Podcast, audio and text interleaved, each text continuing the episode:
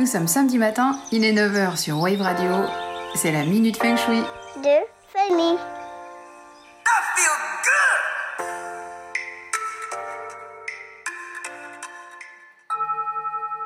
Aujourd'hui, je voudrais vous parler de la polarité du corps humain, de ce qui peut l'altérer en interférant avec votre champ magnétique, et comment on peut faire pour préserver justement l'équilibre de cette polarité.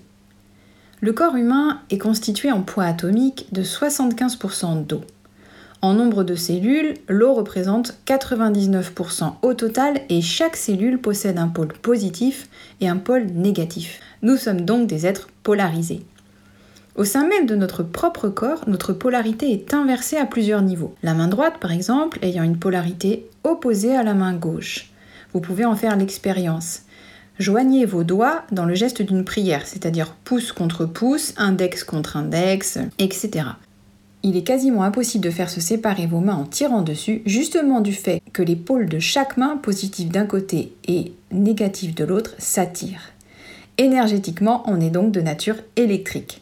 Chaque cellule génère une charge de 1,17 volts selon une fréquence spécifique à chaque organe.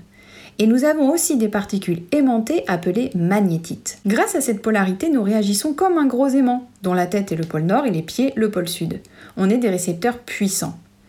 Donc lorsqu'il y a des variations des champs électromagnétiques sous nos pieds et autour de nous, on y est sensible. Cette sensibilité est propre à chacun, selon notre constitution, notre biologie et peut-être un peu notre capacité à, dépasser le côté euh, rationnel de notre conscience. C'est scientifiquement admis que le magnétisme humain existe.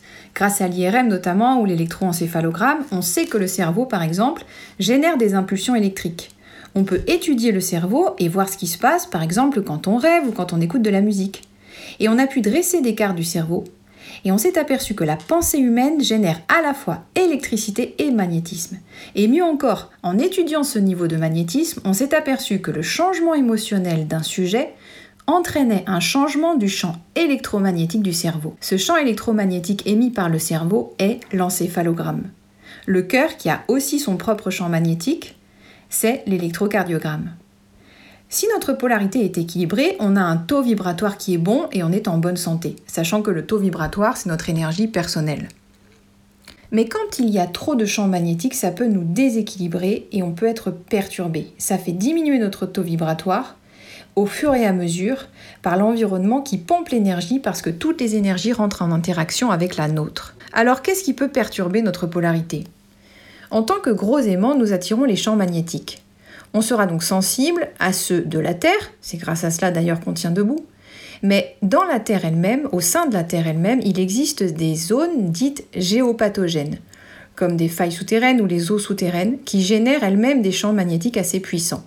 On pourra être sensible aussi à certains éléments urbains qui génèrent des fréquences puissantes, comme des antennes relais, des lignes à haute tension ou des antennes radio. Mais plus simplement, chez nous, on vit dans un champ électromagnétique de plus en plus élevé et permanent. À la maison, on a des appareils ménagers, des Wi-Fi, des téléphones. Au travail, c'est pareil. Il y a les ordinateurs, on a le champ émis par les structures elles-mêmes, les peintures, etc., etc.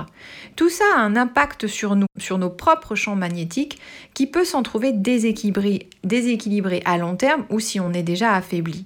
Ça peut entraîner des changements dans le fonctionnement de notre pensée et dans notre comportement avec les autres. Parce que ça crée une forme de pression dans le corps, de surchauffe d'électricité, alors qu'on est déjà à 37 degrés, et qu'on a du mal à évacuer. On a du mal à évacuer le surplus. Dans ces cas-là, on peut avoir mal à la tête, on peut avoir des allergies, on peut avoir mal aux yeux, on peut se sentir stressé ou fatigué. Alors bien sûr, il ne faut pas craindre tous les appareils qui nous entourent, hein. le progrès a du bon. Il faut faire le distinguo entre un champ magnétique à haute fréquence ou à basse fréquence, le temps durant lequel on reste exposé, le type de champ rencontré, son taux de pénétration dans les tissus, bref, les mécanismes sont complexes et surtout chacun réagit différemment. Un rapport de la NASA datant de 1981 de Jeremy K. Rains explique les effets des champs magnétiques sur le corps humain. À quel moment les signaux électromagnétiques interfèrent avec le corps, on n'en sait rien. Mais Rains souligne qu'il existe indéniablement des effets biologiques et sensoriels constatés, notamment pour ceux qui travaillent à proximité de fréquences très élevées. Alors, quelques astuces pour équilibrer notre environnement, chez nous, par rapport aux champs magnétiques qui nous entourent. Déjà, aérer le plus possible. Ensuite, vous pouvez penser aux plantes qui sont dépolluantes. La NASA s'en sert beaucoup pour améliorer la qualité de l'air et purifier les navettes spatiales. Dépolluer l'air, à New York, ils le font aussi à Wall Street qui utilisent le cactus vierge du Pérou, mais nous, on peut utiliser le ficus, le palmier nain ou la fougère. Au travail, ne pas se trouver à côté d'un photocopieur toujours allumé. Porter des vêtements en coton et chez vous, privilégier le linge de lit de la même matière parce que les fibres synthétiques, elles, produisent des décharges électrostatiques. Pour les personnes très sensibles aux ondes, il existe des peintures dites blindées qui permettent de neutraliser les ondes et agissent comme un isolant. De même, il y a des rideaux, des baldaquins à fixer au-dessus de votre lit qui aussi protègent des mauvais rayonnements. Il y a même des filtres à placer sur les fenêtres si vous êtes par exemple à proximité d'une antenne relais. Pour les moins sensibles et qui se sentent un petit peu désorientés, il existe aussi une thérapie de la polarité qui permet de remettre nos circuits en état de marche. Mais le principal et ce sur quoi on peut agir directement, c'est aussi veiller à la qualité de notre environnement émotionnel. Parce qu'on l'a vu, il peut jouer aussi sur notre état physique. La géobiologie, la géotellurie, le feng shui peuvent vous aider à contrer certaines nuisances.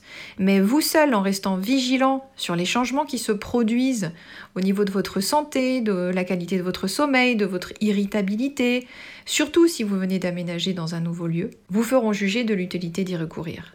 Sur ce, salut et bon week-end La mini de famille.